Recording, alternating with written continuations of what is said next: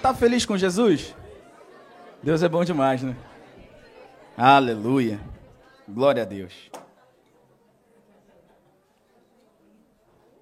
Rapaz, eu estava pensando essa semana o que, que eu ia pregar. Que, que mensagem que eu ia trazer nessa manhã. Eu estava pensando, estudando. E não vinha nada. fui para um lado, fui para o outro e não vinha nada. Aí Deus falou comigo assim: O que, que você está procurando? Já te dei a palavra tem um tempão. Tem duas semanas que eu estou estudando a palavra de hoje. Né? a gente está fazendo umas tarefas aí, uma delas inclui estudar Tito. Aí a palavra já estava no meu coração um tempão. Aí ele falou assim comigo: Que dia, que dia é domingo? Veio no meu coração assim: Que dia é domingo? Né? Que dia é hoje? Não, hoje é dia 31, gente. Domingo, aí. Que dia... hoje é 31 de outubro. Que dia é hoje? 31 de outubro. O dia da reforma protestante. 504 anos da reforma protestante. Um dia, um dia, Martim Lutero resolveu protestar. resolveu reformar. Aí ele foi lá na, na Igreja de Todos os Santos, lá na Alemanha, em, Wittenberg, e pregou 95 teses. Por quê? Quais eram as teses? A Igreja Católica vendia indulgências, sabe? para você ser perdoado de pecados, você tinha que pagar um dinheiro. E aquilo ali incomodou demais Lutero. Ele falou: não, hein? nós somos perdoados pela graça. Nós somos perdoados pela fé. Nós somos perdoados por Jesus Cristo. Aí ele foi lá e escreveu 95 teses contra as indulgências. E hoje a gente está aqui. Graças a Deus. Graças a Deus. O preço já foi pago na cruz. Certo? O preço já foi pago na cruz. E hoje nós vamos pregar sobre isso. A graça que nos liberta. E Deus está falando comigo isso durante toda a semana e eu procurando a palavra. E a palavra ali já. Eu estava igual a pessoa que usa óculos e está com óculos no rosto e fica assim: meu Deus, perdi o óculos, cadê meu óculos? E, Jesus amado, perdi o óculos. E o óculos está no rosto dele. Todo tempo, a palavra já estava no meu coração. E nós somos assim. Às vezes a gente começa a procurar resposta para alguma coisa, procura e procura e e a resposta está ali. Jesus está com a gente em todo o tempo. Jesus é a nossa resposta. Amém? Me ajuda a pregar. fala com seu irmão, fala assim, ó, não procura muito. Olha para Jesus. Ele é a nossa resposta. Glória a Deus. Abre a sua Bíblia comigo. Lá em Tito, no capítulo 2, a gente vai ler do versículo 11 ao versículo 14. Prometo para você que a palavra hoje vai ser rapidinho. Tá bom? Só uns 45 minutos com uns 15 de acréscimo. Glória a Deus. Vamos ler a palavra junto? Tito, capítulo 2, versículo 11 até o 14. Quem achou, dá um amém. Então vamos ler. Já está na tela?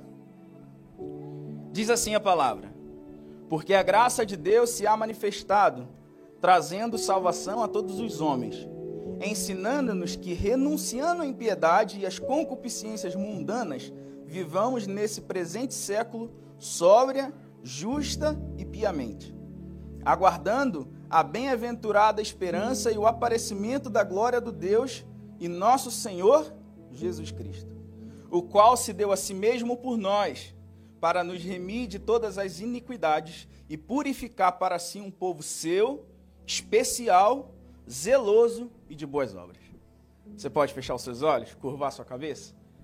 Senhor, nós te damos graça, Pai, por essa manhã. Nós te apresentamos esse momento da palavra, Deus. Pedimos, Espírito Santo, continua se movendo no nosso meio e manifestando a tua glória aqui. Que essa palavra, Deus, venha inundar os nossos corações e que nós saiamos daqui hoje cheios, transbordantes, e que essa palavra venha germinar, Senhor, gerar frutos. Frutos, Senhor, de qualidade. Em nome de Jesus, Pai. Você pode dar um amém? amém. Glória a Deus. Para você entender melhor essa palavra, é interessante você ter umas, algumas coisas em mente. Nós, sem Cristo, éramos escravos do pecado. Nós, sem Cristo, somos escravos do pecado. Sem Cristo na nossa vida, é isso que somos. Condenados à morte. Aí você pode pensar assim, uai, mas eu nunca fiz nada. Sou um cara bom, faço coisa boa, e mesmo assim eu sou um escravo do pecado? Mesmo assim eu estou condenado à morte? Você está doido, Felipe? Mas a palavra de Deus vai dizer, Paulo vai dizer aos romanos, depois você procura lá o capítulo 5, que através de um só homem, Adão, o pecado entrou no mundo, pelo pecado a morte, e por isso todos pecaram. Toda a humanidade, o pecado de Adão foi estendido a toda a humanidade. Então a nossa natureza adâmica é pecaminosa. A gente peca por natureza adâmica. Mas nós somos criaturas de Deus, filhos de Deus. Então tem um tem uma briga aqui dentro, sabe? Tem uma briga aqui dentro. É, é a parte nossa parte espiritual aqui, que é natureza divina, e a natureza que veio de Adão. Ficam aqui brigando. Só que no mesmo Romanos 5, Paulo vai dizer assim, ó, que da mesma maneira, de igual modo que o pecado entrou no mundo por um só homem, por um só homem, nós fomos, nós fomos salvos. A salvação também foi estendida a todos nós. E esse homem é Jesus. Ele é a nossa salvação. Então, você precisa ter isso na sua mente nessa manhã. Nós temos uma natureza pecaminosa. Sem Cristo somos escravos do pecado. Mas através de Jesus, nós alcançamos a salvação. Você pode dizer amém? amém. Vamos a, ao texto de Tito? No texto, Paulo está falando a Tito. Tito, nessa ocasião, está em Creta. Tito foi mandado para ali porque estava tendo uns problemas na igreja era um pessoal meio contrário a algumas coisas, querendo fazer algumas coisas meio duvidosas. Então Paulo vai lá e fala: Tito, você vai lá e corrige esse negócio aí, dá um jeito. E Tito está lá. E Paulo fala assim: Tito, fala para esse povo da graça de Deus. Fala para esse povo que a graça nos liberta. Fala para esse povo que o amor de Deus nos encontrou. Começa a falar para esse povo, Tito, que Deus nos deu vida, que o nosso Deus é o Deus da vida. Começa a falar para esse povo, Tito, que nós somos povo exclusivos de Deus. Exclusivo de Deus. Porque nós somos um povo. Amém? Amém. Ó, ensina a eles que nós estamos aqui, mas nós não somos daqui. Nós somos estrangeiros nessa terra. Estamos aqui de passagem, Tito. Diz para eles que nós estamos aqui esperando a manifestação da glória de Deus, o dia que ele virá. É isso que nós estamos fazendo aqui. E nessa manhã Deus está mandando eu falar, eu sou Tito para a sua vida. Eu sou Tito aqui nessa manhã falando para você, ó, a graça de Deus nos liberta. Nós somos povo exclusivo de Deus. E chegará o dia que ele virá. E pode ser qualquer dia desse. Você está preparado? Amém? Pode ser qualquer dia desse. Ele virá num piscar de olhar. Nossa, a música não sai da minha cabeça. Eu não ia cantar a música, um pedacinho dela. Ele virá num piscar de olhar. É, quem estiver pronto com ele irá. Aleluia. Ele virá. É isso que Paulo está dizendo para Tito. E nós podemos tirar algumas chaves desse texto e trazer para a nossa vida essa manhã. A primeira chave que nós. Anota no teu coração, amém? Se você não está anotando no papel, anota no teu coração. Porque isso pode mudar a sua vida. A primeira chave que nós aprendemos com esse texto, nós fomos comprados por Jesus. Nós fomos comprados por Jesus. No versículo 11, Paulo vai dizer assim, ó: "Porque a graça de Deus se ha manifestado, trazendo salvação a todos os homens." Diga todos os homens. Homens aqui tá no geral, no geral, tá? Mulheres também. Senão o pessoal vai falar assim: ah, agora só homem que é salvo. Machista. Não é isso. Amém? Esse termo salvação, libertação, que usa aqui no, no versículo, vem da palavra grega atilitron, que era usado em negociações de escravo. É o mesmo termo usado para negociações de escravo. E é interessante Paulo colocar isso aqui. Porque é o termo usado para falar do valor pago por um escravo. Nós éramos escravos. E teve um preço por nossa vida. E Jesus pagou esse preço. Não foi de graça. Não foi de graça. Às vezes a gente tem isso em mente que fala assim: ó, a graça me alcançou. Não, eu vivo na dispensação da graça. Mas a graça não foi de graça. A graça custou um preço alto um preço de sangue no madeiro, um preço de um Cristo que se entregou e, morreu e morreu por nós. Isso tem que ficar sempre brilhando na nossa mente, assim, como um neon, sabe? Jesus Cristo morreu por nós e se entregou por nós. Deus manifestou a graça dele. Teve um preço. E o preço foi o sangue na cruz. Cristo nos comprou por completo. Não ficou um pedacinho sem comprar, o preço foi totalmente pago. Foi suficiente, porque o sacrifício de Jesus na cruz, ele foi suficiente. Quando Paulo usa essa palavra, ele está falando assim, ó, foi pago um preço para te ter por completo. Quando tinha uma negociação de escravos antigamente lá, o cara não pagava 50% o cara não pagava 70% do valor do escravo, ele pagava 100%. E esse preço foi pago. Por isso nós somos 100% exclusivo de Deus. Povo de Deus. Tem uma ilustração que diz assim, ó. Um homem queria vender uma casa por dois mil reais. É barato, né? Aí um outro homem queria comprar a casa, mas ele não tinha dinheiro. Mas ele era pobre, sabe? Não conseguia pagar. Aí o dono da casa negociou com ele e falou assim: ó, vamos fazer o seguinte: paga metade do preço e você pode morar na casa. Mas só tem um negócio. Eu quero continuar dono de um prego. Esse prego que fica em cima da porta da entrada da casa. Esse prego é meu. Tá bom. Trato feito. O cara foi morar na casa por uma pichincha. metade do preço. E o dono, o ex-dono, ficou com um prego na entrada da casa. Passaram 10 anos, o homem morou lá. E o ex-dono resolveu comprar a casa de volta. Aí o, o dono atual, né, o cara que comprou, falou assim: Não, não quero vender. Aí o ex-dono falou: Não, você não quer vender? Não, não quero vender. Tá bom então, tudo bem. Esquece do meu prego, não. Meu prego. Aí o ex-dono andando na rua, viu uma carcaça de um animal morto, de um cachorro morto, pegou aquela carcaça, chegou na casa, pendurou no prego. Falou: Esse prego é meu, tira daqui não.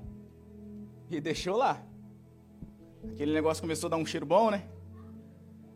aquele cheiro agradável. E começou a dar aquele cheiro na casa, aquele cheiro na casa, até o ponto que o pessoal não aguentou mais e resolveu vender a casa de volta para o ex-dono. Conclusão da história. Se o diabo tiver um preguinho na nossa vida, ele vem lá, arruma um jeito de pendurar um lixo podre ali. Ele arruma um jeito de pendurar, porque ele tem legalidade. Por isso Jesus pagou o preço por completo, e o diabo hoje não tem nenhum preguinho da sua vida. nenhum preguinho da sua vida. Jesus nos comprou por completo. Ó, oh, ele não nos roubou. Ele não nos roubou porque depois o diabo podia querer reaver. O diabo queria, poderia querer você de volta. Falar, não, é meu, eu tenho legalidade, é meu. Ele não nos roubou. Ele não nos incentivou a fugir da escravidão. Igual as histórias antigas, sabe? Os escravos fugiam lá pro quilombo, né? Não, ele não incentivou a gente a fugir. Porque se a gente fugisse, em qualquer momento o diabo podia mandar capturar de novo. Porque ele teria legalidade. Tem um papel, é meu, eu comprei. Por isso ele comprou e pagou o preço para o diabo não falar nada. O diabo não ter poder nenhum, nenhum preguinho na sua vida. Não joga a sua salvação fora. E não despreza o preço que Jesus pagou por você na cruz porque nós fomos comprados. Você pode dar um amém? amém? A segunda chave é a seguinte: enterre o velho homem. Enterre o velho homem. Me ajuda a pregar mais uma vez. Eu sei que é chato, mas ajuda. Fala para alguém e fala assim: ó, enterra o velho homem. 2 Coríntios 5, 17 vai dizer assim: ó, quem está em Cristo, nova criatura é. As coisas velhas se passaram e eis que tudo se fez novo. Enterra o velho homem. Quem está em Cristo, nova criatura é. É uma questão de decisão e é uma questão de estar tá em Cristo. Eu estou em Cristo, eu sou nova criatura. Então decido a jogar as coisas velhas para trás e deixar para lá. Mas tem momentos que a gente quer desenterrar o velho homem. Tem, tem gente que lembra do passado, lembra do, do velho homem, as coisas que faziam com gosto. Parece que dá gosto. Cara fala, não, ó.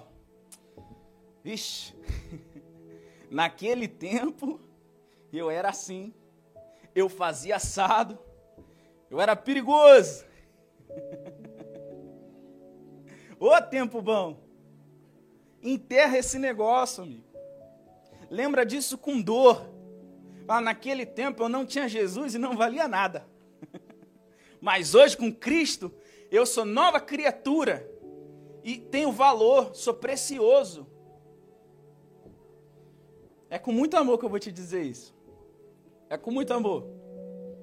Mas esse é o tipo do crente saudoso. Sabe? Sente saudade do velho homem.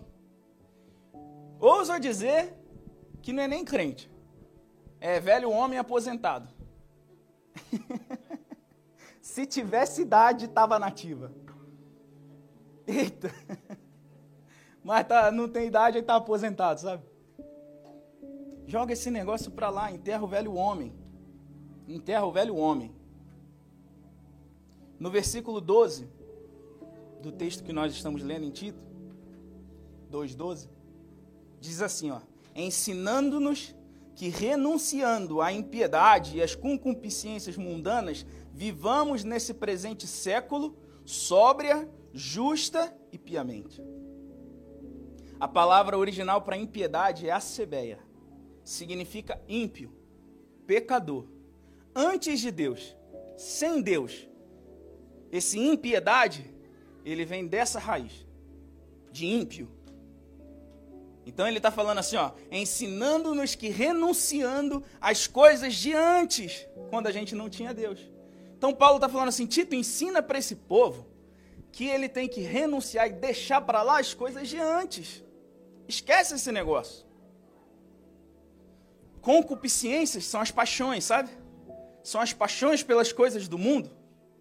Então ele está dizendo assim, ó, fala para esse povo esquecer aquelas paixões que eles tinham antes de me conhecer.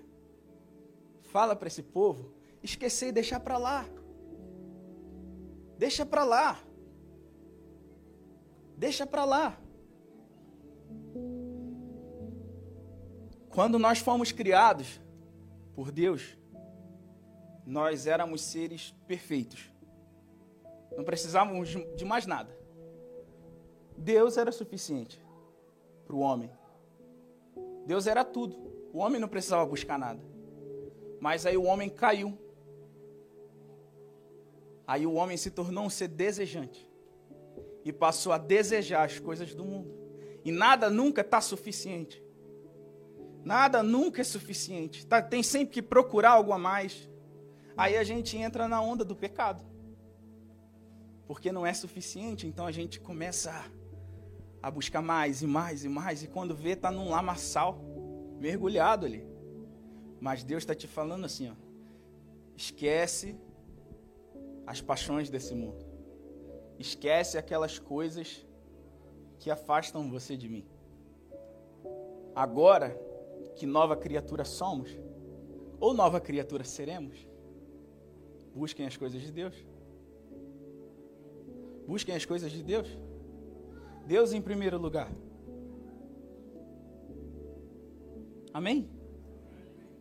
E Paulo está nos ensinando: deixa o desejo que você tem pelas coisas de antes de quando você não conhecer Jesus para lá. Esse tempo passou. Para de desejar essas coisas. Viva nesse século de forma sóbria. E eu acho interessante essa palavra sóbria, porque ela vem de uma raiz de controle da mente. Controle da mente. Ele está dizendo assim: viva nesse século, vendo as coisas que você amava, mas controle a sua mente. Não é interessante? Continue vendo. Deus não está falando assim, ó, quando você aceitar Jesus, quando você me aceitar, né? Que é Deus falando. Quando você me aceitar, tudo que você gostava vai sumir e você não vai desejar mais nada disso. É isso que ele fala? É isso que Deus fala para nós? Não. Deus fala assim, ó, você vai andar comigo, você vai me escolher, mas tudo que você amava vai continuar existindo e vai ser pelo controle da sua mente que você vai deixar isso para lá. Viva de forma sóbria controlada. Aí ele fala: viva de forma justa. Viva de forma justa, equilibrada, nivelada.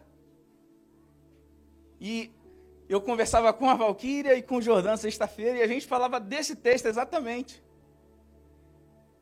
E a palavra justa, ela quer dizer exatamente no sentido físico, equilibrado. Algo que você olha assim, está nivelado. Isso aqui está nivelado? Não sei. Não olha não, porque se não tiver, foi eu, que, eu e o pastor que colocamos. Mas algo que você olha assim, está equilibrado, nivelado. Viva de uma forma que as pessoas te vejam e vejam você reto, equilibrado, sem falha, né? nem um pouquinho fora do ângulo.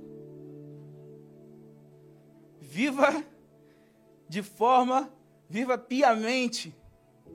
Piamente vem da palavra devotamente. Viva de uma forma que você tenha controle da sua mente mediante as concupiscências, as paixões do mundo. Viva de uma forma equilibrada, que as pessoas vejam em você equilíbrio. E viva uma vida de devoção a Deus. É isso que Paulo está nos ensinando essa manhã. Viva uma vida de devoção a Deus. Amém? Paulo está dizendo assim: ó, você está nesse mundo, mas você ama tanto o Senhor, você busca tanto Jesus, você quer tanto, você adora Ele tanto, que você decide controlar sua mente e viver uma vida diferente. Enterra o velho homem. Amém? A terceira chave. Tenha esperança tenha a esperança. No versículo 13 vai dizer assim, ó: aguardando a bem-aventurada esperança e o aparecimento da glória do grande Deus e nosso Senhor Jesus Cristo. Viva nesse século buscando santidade e conservando a esperança. A certeza que um dia ele virá. Um dia ele virá. Conserve a esperança do grande dia de Deus. Não perca a esperança. Às vezes nós esquecemos disso. Na correria do dia a dia. A gente cria algumas coisas na, na, na nossa vida. Ó, oh, tá falando alguma coisa aqui, ó. É para eu acabar, eu acho. Mas eu vou acabar.